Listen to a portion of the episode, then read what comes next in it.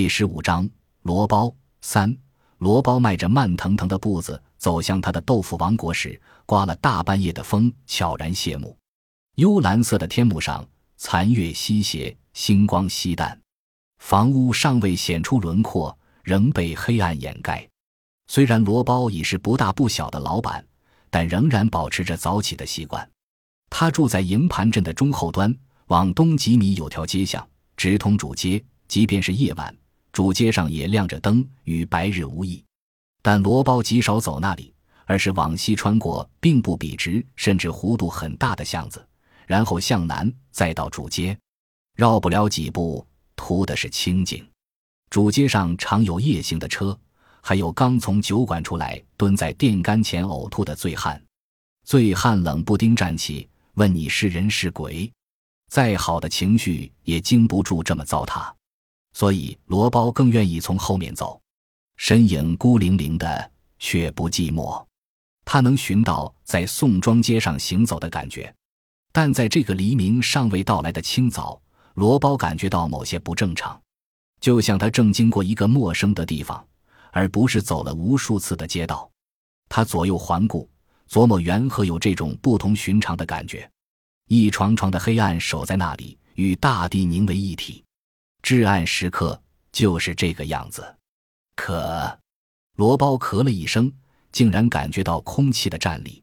他突然明白了特别的缘由：过于安静了。以往也静，但总归有些响动。风从房顶掠过，夜鸟从树丛惊飞，狗吠、梦雨，甚至还有尿液冲击便盆的声响。如果是雨季，还有蛙鸣。可此时什么声音也没有。因而他的脚步显得格外响，就像踩在鼓面上。他走路几乎不出声的，这一点与安敏也极为相像。罗包不知怎么了，是周遭变得不同，还是感觉出现异常？罗包想起数年前的除夕夜，也是一个人走在路上，师姐突然离他而去。那时安敏已经在豆腐房两年多了。春节前是豆腐房最忙的时候，一天要磨两到三次。当天卖不完的就直接冻了，次日让喜顺送往各村。有更多的人直接到豆腐房买，在他们置办的年货里少不了罗包的豆腐。凡是直接到店里的，罗包让安敏搭送一块两块，或一袋花椒、两袋盐什么的。罗包的豆腐本来就好吃，有些人把罗包的豆腐作为送亲戚的礼物，中学给老师发福利，除了米面，另加一锅豆腐，凭票去豆腐房领取。又有搭送、买的、问的、提货的挤来挤去，乞丐常到豆腐房门口卖唱，唱的皆是对罗包及豆腐房的赞誉祝福。罗包敦厚，没让哪个乞丐空手离开。腊月二十六，罗包就催促安敏回家，他要坐客车到张家口，再从张家口坐火车，再到汽车。安敏不急，过年有什么急的？哪那么当紧？我干活慢。好歹也是一个人呢，你别和我说话，误事呢。确实，因为要回答他，他不得不停下来，结果就忙到了二十九。该买的都买了，顾客没那么多了。罗包让他赶紧走，除了工资，罗包又多给他五百。他推让着，罗包硬是塞给他，还有一包豆皮是他凌晨特意给他做的。安敏正要出发，薛腻歪进来了。上次在医院赖了一星期后，薛逆歪仍常常过来，仍是这转转那瞅瞅，似乎心爱的宝物被罗包抢走了，心有不甘。酸话倒是不多了，但还是会说。罗包依然是好脾气，笑笑就过去了，但不再送薛逆歪豆腐。罗包没料到快过年了，薛逆歪还惦记着来豆腐房转一遭。安敏看看罗包，他感觉到他眼底的不安，摆摆手。让他快走，小心误车。薛腻歪不是来闲逛的，他想买豆皮。罗包说：“不巧，没货了。”薛腻歪说：“别人买就有，怎么我买就没了？”他问安敏手里是什么。罗包解释过，薛腻歪仍然认为罗包有意不卖给他，这就胡搅蛮缠了。安敏刚迈出门槛，如果利索，应该站到公路边了。听到这话，他又退回来。罗包明白他要干什么，催他快走。安敏笑笑，说这么沉，我也拎不动。他打开包，取出袋子，罗包为安敏赶做的豆皮被薛腻歪买去了。住在县城的老主任想吃，他是代买的。安敏冲沉了脸的罗包说：“你瞧，连县城的人都香到了。”安敏解了他的围，罗包却不痛快。他说：“你可真叫慢，快走吧。”安敏拎起包，冲他笑。没等那笑廓展开，他就别过了头。他有些生气。安敏走后，罗包忽然后悔了，不该那么对他的。他替他担心，所以才折返回来。虽然是特意赶做的，但不过一包豆皮而已，他怎么就生气了呢？如果安敏还在，他肯定要对他说声对不起。不，什么也不需要说，只要冲他笑笑即可。可他离开了。再见，他要元宵节后了。那一整天，罗包的心就像被挖掉一个洞，空落落的。除夕中午，罗包才关了店铺。那些被时间拴着脚的，总是在他闭店前上门。罗包在等他们，比如跑车的夫妇，比如崩爆米花的老汉。他们吃惯了，罗包不想让他们的年夜饭没有豆腐。回到宋庄已是后半晌，麦香双手沾着面。怪罗包回来太晚，罗包说店里走不开。麦香问喜顺呢，他就能走开。昨日下午他让喜顺歇着的。罗包说：“我一个人就够了，何必把喜顺留在店里？他一个人什么都没准备呢。”麦香哼了一声，说：“你总是替别人考虑。”罗包不想大过年的吵架，说：“我去贴对联。”许多方面，麦香令罗包失望。但他不是不明事理的人，怎么会因为他回来的晚责怪他呢？定有什么事让他不痛快了。他十多天没回来，想不出那是什么。扫院，准备龙王火的劈柴，一通忙活，准备妥当，太阳就落下去了。麦香喊罗包吃饭，他的声音没有铁锈的味道，自然了许多。盘腿坐下，罗包发现冒着腾腾热气的瓷碗边放了一卷钱。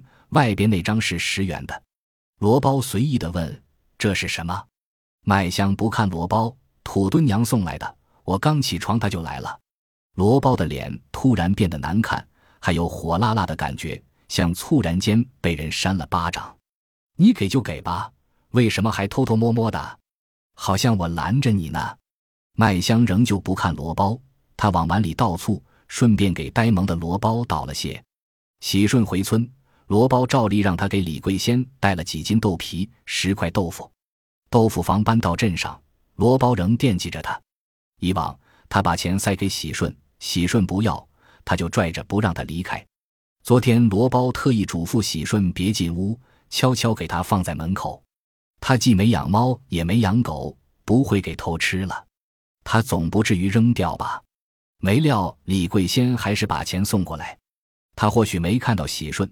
但是不用猜也知道豆腐哪来的，火从脸上蔓延到胸间，罗包听到呼呼燃烧的声音。李桂仙自个儿把钱送来，怨不着麦香。罗包的火气不是冲着麦香，虽然麦香的腔调令罗包不爽，更不是冲着李桂仙。想起他一抖一抖的手腕，他只有疼。虽然李桂仙昔日的牡丹红沦落为枯黄的稻草，与他没什么关系。他不知胸腔里的火源何而生，火呼呼的燃着，尘烟滚滚，内脏化为尘埃，筋骨焚成焦炭。他的五官扭得更加难看，几乎错位。怎么，你还怪我呀？麦香的目光终于落到罗包变形的脸上，罗包掩着胸口，生怕那火爆裂开来波及到麦香。我没怪你，他艰难地说：“你瞅瞅你的样子。”胆小一点，活儿都让你吓飞了。我只是有点不舒服。他尽量心平气和。你可真有出息。麦香嘲讽李桂仙的褶子连起来比你的个头都长了。你怎么？你想到哪里去了？你可真是……罗包及时咬住嘴，防止烈火冲出。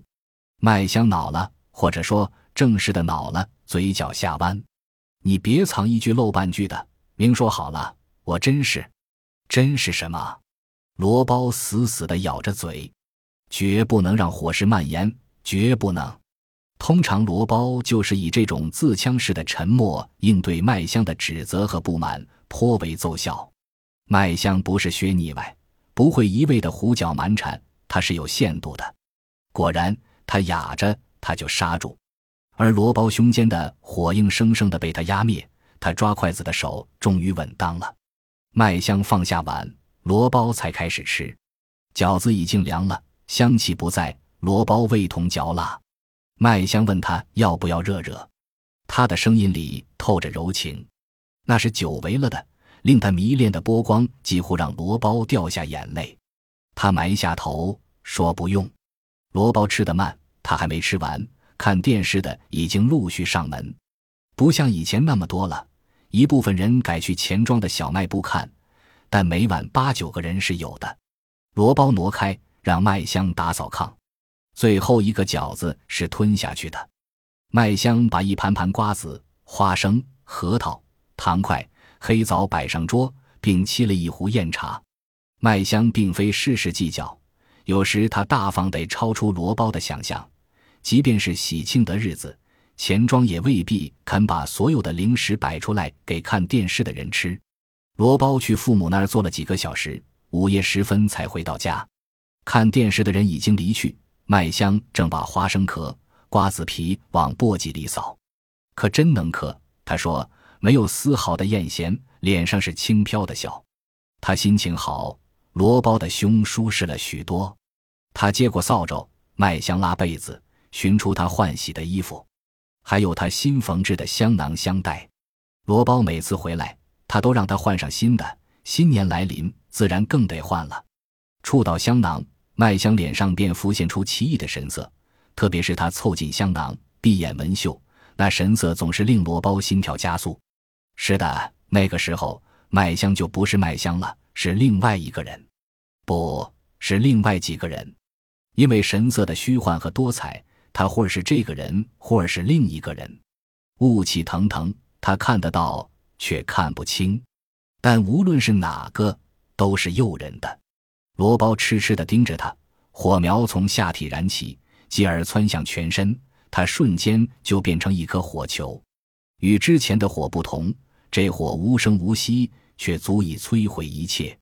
罗包不遏制，也不可能遏制。麦香觉出罗包的异常，罗包距他不到半尺距离。啊呀！他叫呀，还没有完全出来。上齿与下齿刚回扣，上唇与下唇尚未闭合，罗包已经将他抱住。这么烈、这么旺的火，他以为他瞬间就被点燃了。但麦香竟然鱼一样扭了一下，他晃了晃，又把他紧紧抱住。你还没洗呢，一身的生斗气，呛死了！麦香叫。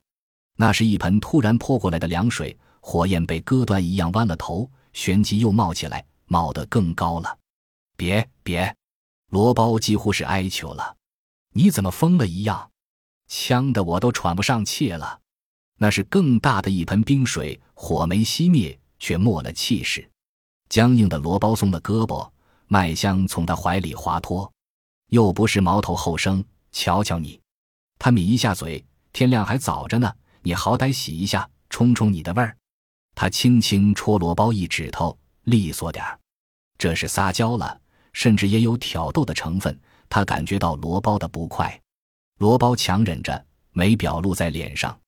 罗包把专用于洗澡的铁盆拎到外屋，三个暖壶都是空的，必须现烧水。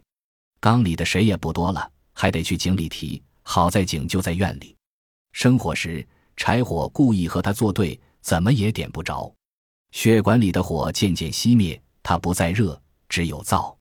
他不再点火，打算用冷水冲冲。他冲过，那可是在夏日，冬天又能怎样呢？他经受得住，冻不死的。是的，这个时候，罗包心里窝着气，非报复不可。麦香在里间，在等他洗去身上的豆子气。他似乎没什么不对，他不能报复他，那么，只能报复自己。他剥光自己，并闻了闻胳膊上的味儿，然后站进大铁盆，双手端起盛满凉水的脸盆，举过头顶。他想一溜溜的往下浇。但没抓稳，脸盆滑脱，仓皇间他懒了一下，结果整个人倾倒在地上，倾倒在汪洋的冷水间，仿佛洒的不是一盆水，而是十盆百盆。他瞬间被淹没。麦香问他怎么了，罗包没回答。若他不问，他或许不会那么恼怒。可他问了，紧接着说：“前几天才买的脸盆呢？”在他心里，脸盆比他还重要。作为惩罚，罗包躺了几分钟才爬起来。你这头猪，你这头害怕母猪的猪，你这头永远洗不掉斗气的猪！他狠狠地咒骂着自己。他是在心里骂的，不想让他听到。他的话也有豆子气吧？不想呛着他。他没在盛水，寒冷引发了阵阵痉挛。灰白的灯光下，他的身体忽青忽白，而胯间的洋物在举起脸盆时还雄挺着，可此时已是垂死的蛇。你这该死的货，惹祸的祸！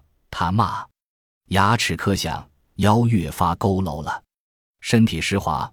罗包费了点时间才把衣服穿上，他丢掉了香囊，把坠在裤腰的香袋撕剥开，就是把它塞进香袋里，也未必除掉身上的生斗气，所以没有再带的必要。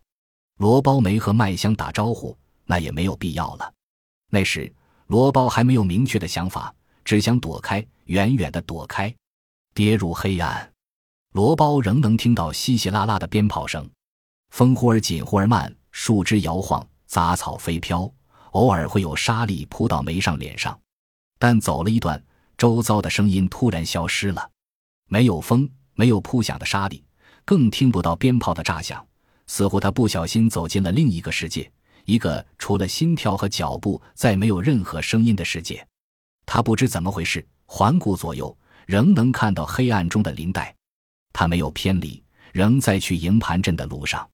夜路走过许多次，不会迷失方向，可为什么只能听到自己而听不到周遭的声音呢？他大咳、踢脚、怪叫，企图得到某些回应。世界像彻底休眠了，对他不予理睬。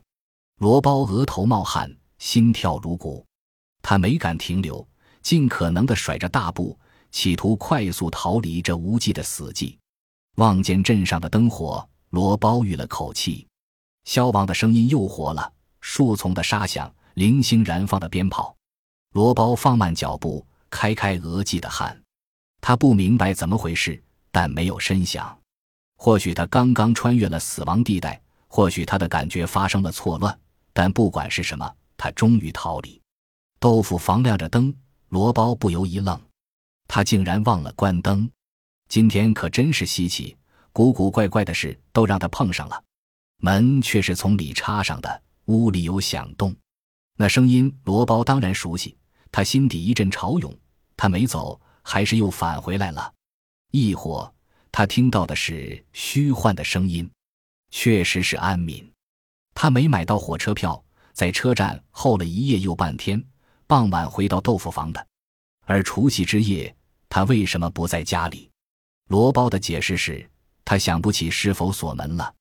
安敏说：“门是锁着的，炉火也是他现生的。他没回租住的地儿，不想让宜家知道他回来了。他还想说什么，罗包打断他：‘我闻到香味了，你做了什么好吃的？’走了一路，罗包饿了。安敏笑笑说：‘不知他会回来。’他只炖了豆腐海带，饺子倒是包了一些纯素馅的。不过有现成的食材，他可以再炒两个菜。罗包瞅瞅。”说足够咱俩吃了。罗包支开小餐桌，安民把炖豆腐、一碟糖醋蒜、一碟花生米端上桌，与以往吃饭的情形类似。安民坐罗包对面，若喜顺在侧面的位置，则属于他，似乎没什么不同。但在这个夜晚，迎接新岁的夜晚，新年早已到来，只是没听到钟声。他和他由于某些说得清楚又说不清楚的原因坐在一起，气氛。情绪与以往不大一样。罗包一向不沾酒，那晚却给自己和安敏各倒了半杯。酒是喜顺喝剩的，不是什么好酒。当然，就是好酒，两人也喝不出。几口之后，两人的脸便阴出红色。安敏只是两腮红，而罗包整张脸、脖颈、双耳都像煮熟的虾。安敏悄声笑了。罗包问他笑什么，他说：“你像染了胭脂，还没我能喝呢。”安敏劝罗包别喝了。罗包说：“我可不想被你笑话，反正也没事，就用这半杯酒熬年吧。”没人催，两个慢性的人不知不觉把酒喝光了。安敏起身煮饺子，罗包坐着等。他没有什么不自在，没有任何不适的感觉，是完全放松的。或者说，这安详的场景，这随意的气氛，是他一直期待的。吃过饺子，罗包让安敏去躺一会儿。安敏问他去哪里，是不是还要回村？罗包说：“我摸会儿豆子。”罗包走进操作间。从墙角拎了袋子，解开，倒进破箩。他蹲下去的时候，安敏站在了门口。能不能教教我？他好奇而不安。他见过，却不解其意。罗包爽快地说：“好啊，如果你愿意。”其实他也想说的，没料安敏先说出来。在这个特殊的夜晚，一切都在悄然改变。罗包讲了摸的用意，安敏瞪大眼睛：“真？”真的呀，罗包点头。豆子和人一样，知道冷暖，知道谁对他好，知道谁糟蹋他。长在地里如此，装在袋里也如此。豆子是会说话的，只对能听懂、能听进去的人说。那豆子会疼吗？安敏蹲在罗包身旁，轻轻划了划。罗包说：“当然。”安敏不解：“若这样，岂不是？”罗包明白安敏在想什么。微笑着说：“这世间万物都有自己的命相和轮回，豆子也不例外。不可能永远是豆子，总要变成别的。豆腐、豆皮、豆芽被崩成豆花，磨成粉，要是掉进火堆，就成了灰。转一回，难免要疼的。这没什么。莫不是让豆子烧疼或不疼，是要把豆子摸顺，让他们彼此配合。来的不是一块地，去的世界是一样的。”安米呀一声。你的话不大懂，罗包说：“这要是和别人说，肯定把我当疯子看。”安米摇头：“我不会。”罗包说：“我知道你不会。”安米向往地，我好想摸，就担心自己笨。罗包说：“不难的，你闭上眼睛。”安敏就闭了眼，将手掌插入豆粒中，在罗包轻言慢语的指引下，缓缓滑移。安敏听得见豆粒的撞响。听得见豆子与手掌摩擦的声音，就是听不到豆子说话。他抓豆子，豆子却在躲他。罗包抓住安敏的手，让他再慢一点。你想象自己在水里游，你是一条大鱼，周遭是数不清的小鱼小虾。别急，小鱼小虾会围着你转的。罗包半游在安敏身边，他能感觉到他的兴奋、好奇和仓皇。那条鱼终于游得自如了，呼吸变得平和。他看到了四周的鱼虾、珊瑚、贝壳、水草，贴着他的同伴离开了他，但仍在他身体左右。那些鱼虾终于肯跟随他了。他往左，他们往左；他往右，他们往右。他们吵吵闹闹、叽叽喳喳，争相与他说话，而他只想追逐同伴。他往上，他就往上；他朝下，他就向下。那些鱼虾随他们的游戏变换着阵型，一会儿是扇面。一会儿如巨大的圆柱，两条大鱼终于咬在一起，跃出水面时，仍紧紧地缠绕着。彼时天刚破晓，屋外鞭炮声突然变得密集。本集播放完毕，感谢您的收听，喜欢请订阅加关注，主页有更多精彩内容。